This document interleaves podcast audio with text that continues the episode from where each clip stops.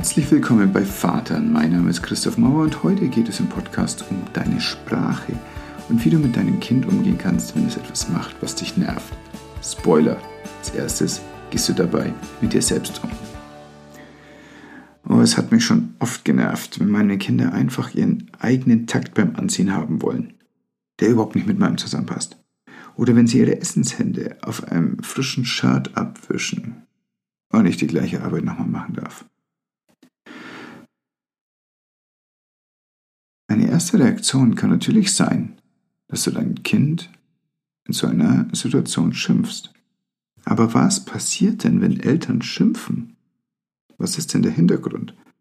Na ganz banal, dein Kind macht was und du findest das doof. Dann hast du verschiedene Möglichkeiten, damit umzugehen. Eine Möglichkeit ist, du ignorierst es einfach. Ich empfehle dir das grundsätzlich nicht.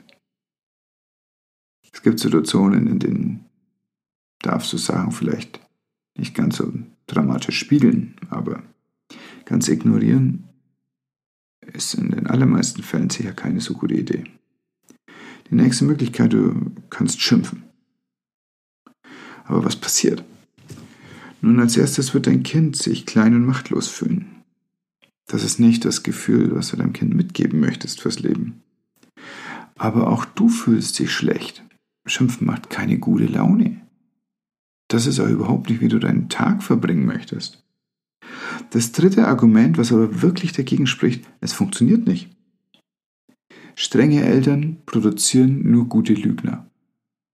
Aber auf gar keinen Fall wird das Verhalten, was sie sich wünschen, durch Schimpfen so nachhaltig verstärkt, dass es dauerhaft in dem Kind drin ist. Und wenn es dauerhaft drin ist, dann wird es nicht mit Freude durchgeführt. Auch das ist eigentlich nichts, was du willst, weder für dich und dein Leben noch für das deine Kinder.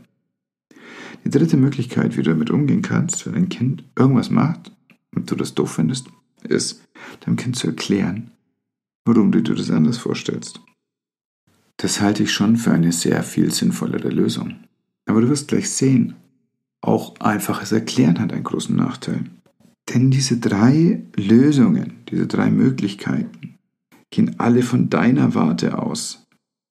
Es geht überhaupt nicht darum, dabei zu überlegen, was das Kind sich eigentlich gerade vorgestellt hat, sondern immer bist du der normative Charakter in dieser Situation. Im besten Fall passt das vielleicht mit dem zusammen, was dein Kind eigentlich auch möchte. Aber im schlimmsten Fall hast du einfach komplett andere Werte und vor allem eine andere Situation. Wir reagieren deswegen in solchen Momenten so möglicherweise aufbrausend oder vielleicht sogar verletzt oder irritiert, weil wir die Illusion haben, dass unsere Kinder etwas gegen uns machen. Nun ja, das kommt ein bisschen aus unserer eigenen selbstbezogenen Sicht auf die Welt und ist erstmal völlig okay, wenn du das hast. Es ist aber auch völlig okay, wenn du durch diese Illusion durchschaust. Denn die Wahrheit ist, ein Kind macht nie etwas gegen dich. Es macht immer nur etwas für sich. Und ein Teil von dem, dass du so stark genervt bist davon, hängt auch damit zusammen, dass dein Kind sich einfach herausnimmt, etwas für sich zu machen und auf sich selbst aufzupassen. Und du hast es abtrainiert bekommen. Das tut weh, zu erleben, dass andere das ganz sorglos machen können. Und damit wird dieses dritte, die dritte Möglichkeit, damit umzugehen, das Erklären, nämlich zu was ganz anderem, nämlich zu einem Klären. Damit kannst du wirklich herausfinden, was bewegt dein Kind und du verstehst dein Kind besser. Und Fun Fact, wenn du dein Kind besser verstehst, dann verstehst du auch dich selbst besser. So sind Beziehungen aufgebaut, so sind alle Beziehungen aufgebaut. Das, was du in deinem Gegenüber erlebst, was dich aufregt oder was dich glücklich macht, ist erstmal nichts, was mit dem anderen zu tun hat, sondern der zeigt dir nur, was in dir gerade als Thema ist, als Aufgabe, als Fragestellung, vielleicht als versteckte Antwort. Wenn du also herausfindest, was dich bewegt im Kontakt mit einem anderen Menschen, dann findest du etwas über dich raus. Und das ist das Strebenswerte. Und das ist das Geschenk, das dir dein Kind gibt. dass es dich nämlich so stark emotional bindet, dass die Reaktionen, die bei dir passieren, für dich auch so relevant sind, dass du sie ergründen möchtest, weil du merkst, da ist irgendwas, was mich was angeht. Es sei denn, du hast die Illusion, dein Kind macht etwas gegen dich.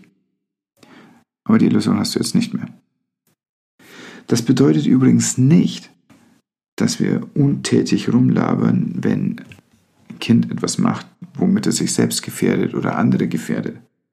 Natürlich braucht ein Kind körperlichen Schutz. Und körperlicher Schutz heißt auch unter Umständen, es einfach hochzunehmen, wegzutragen von da, wo es gerade ist.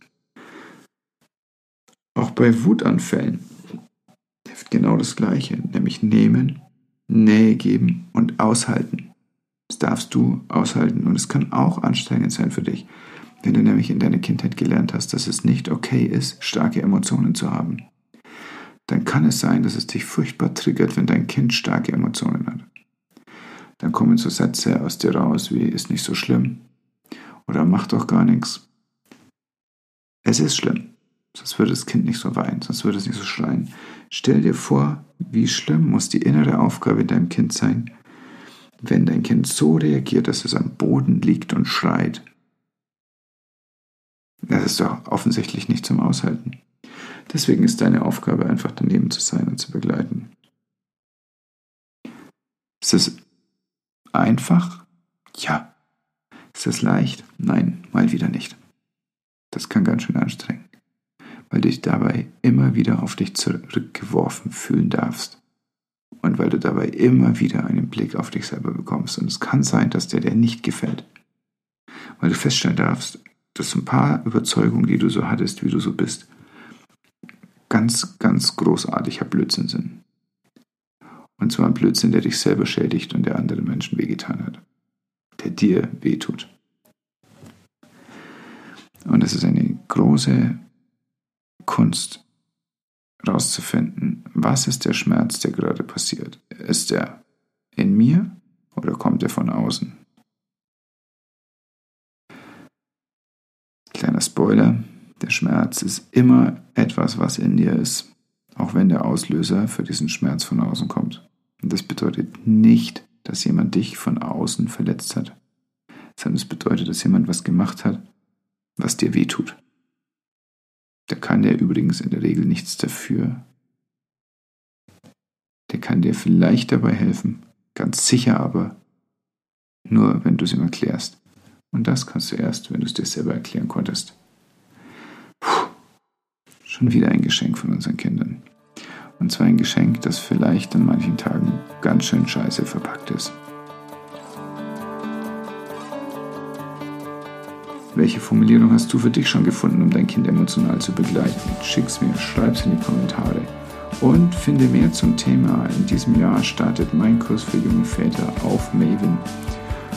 Und ich lade dich herzlich ein, dabei zu sein. Ich danke dir fürs Zuhören. Vater ist der Podcast für alle gerade werdenden und alle frisch gewordenen Väter, die sich zu ihrem besten Vater-Ich entwickeln wollen. Und du bist da voll dabei. Ich wünsche ein schönes Wochenende, pass gut auf dich auf und sei viel bei dir und viel bei deiner Familie. Das ist nicht zeitig, der Mann, das ist Herz. Bis dann.